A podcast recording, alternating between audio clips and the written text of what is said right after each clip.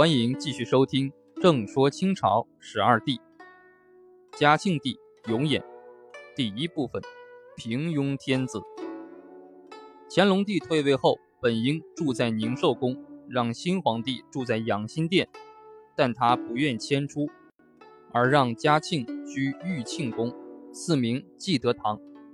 乾隆经常御殿，受百官朝贺，嘉庆则处于陪侍的地位。朝鲜使臣到北京，目击记载说，嘉庆侍作太上皇，上喜则亦喜，笑则亦笑。又记载，赐宴之时，嘉庆侍作上皇之侧，只是上皇之动静，而一不转主。《清史稿仁宗本纪》也记道，初逢训政，恭谨无违。与他的父祖相比。嘉庆皇帝是一位既没有政治胆略，又缺乏革新精神；既没有理政才能，又缺乏勇于作为品格的平庸天子。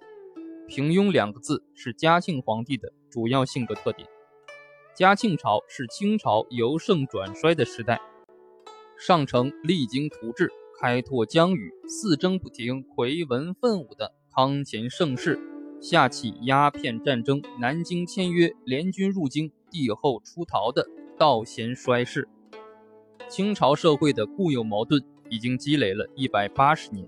嘉庆皇帝扮演了大清帝国由极盛而转为衰败的历史角色。嘉庆从乾隆手中接过权力，也同时接过了盛世外衣下掩藏的一连串的危机。其中最紧迫的是和珅问题。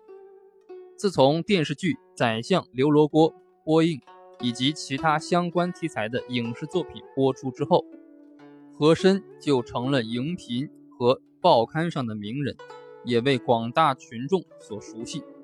我们就以嘉庆处理和珅事件为例，看嘉庆这位平庸皇帝是怎样解决乾隆遗留下的社会危机。